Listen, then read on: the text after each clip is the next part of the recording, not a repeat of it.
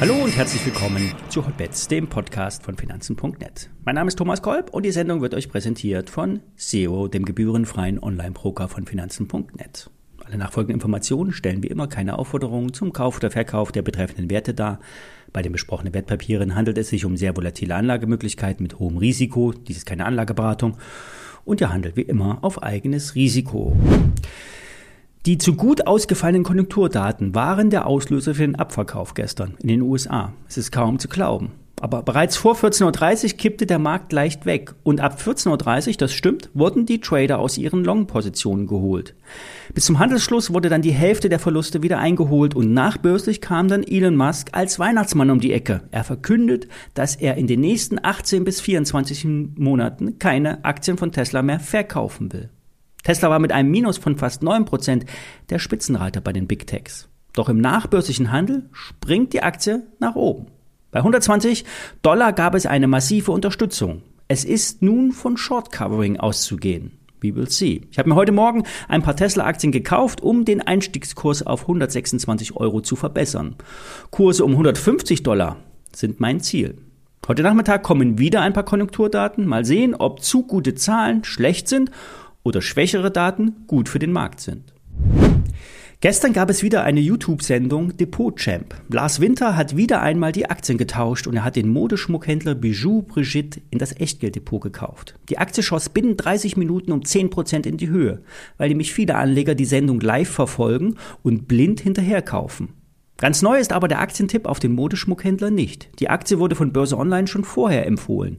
Im September war der Wert noch bei 30 Euro und steigt seit Oktober wieder verstärkt an. Für BO ist die Luft bis zum Dreijahreshoch bei 50 Euro durchaus gegeben. Zudem gab, auch, gab es auch Insiderkäufe aus dem Management. Sowohl der Firmenchef als auch ein Vorstandskollege haben Aktien in den letzten Wochen gekauft. Die Aktie ist in diesem Jahr mit einem Kursplus von über 80 Prozent sehr gut gelaufen. Die Experten erwarten, dass die derzeitigen Schätzungen zum Umsatz und zum Gewinn zu niedrig sind und ein stärkeres operatives Geschäft in echt vorliegt. Eine andere, ein anderer Ansatz zur Aktienauswahl ist der Kauf von besonders schwachen Aktien. Also die Kröten aus 2022 sollen nach Börse Online Meinung die Prinzen für 2023 werden. Im Rückblick auf die Liste aus dem Vorjahr konnten die Werte zwischen 7 und fast 30 Prozent zulegen. Die Grundlage der Silvesterwette ist ein bekanntes Phänomen, wonach nämlich Fondsmanager und professionelle Investoren gerne noch ihre Depots zum Jahresende ausmisten. Die Flops fliegen raus und sind somit unsichtbar im Rückblick auf das Jahr. Etwas feiner ausgedrückt wird das Phänomen in den USA Window Dressing genannt. Im Januar kann es dann sein, dass die Titel in den ersten Wochen wieder zurückgekauft werden. Aber nicht alle Loser-Aktien sind nach BO-Sicht auch fundamental interessant. Aktien wie Hypoport hat in diesem Jahr 80 Prozent verloren. Seit Sommer diesen Jahres brechen in einem bisher unbekannten Ausmaß die Immobilienfinanzierungen in Deutschland zusammen. Durch die steigenden Zinsen ist es nicht mehr möglich, ein Haus oder eine Wohnung günstig zu finanzieren. Was im Januar noch für rund 1% ging, kostet zwischendurch knapp 4%.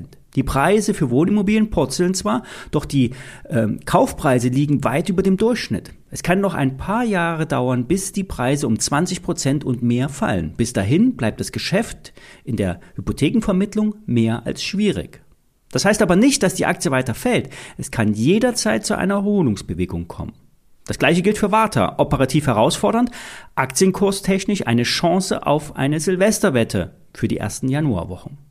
Bei der Shop-Apotheke könnte es sogar operativ besser aussehen. Hier hatte ich am Dienstag ähm, eine Sendung dazu gemacht. Wer will, kann hier nochmal reinhören. Die Liste mit den Aktien zur Silvesterwette stelle ich euch in die Show Notes. Jetzt wünsche ich euch schon mal schöne Feiertage und eine entspannte Zeit mit der Familie. Ich werde mich zwischen den Jahren und im Januar mit einem Update melden, wenn es etwas zu melden gibt. Frohe Weihnachten.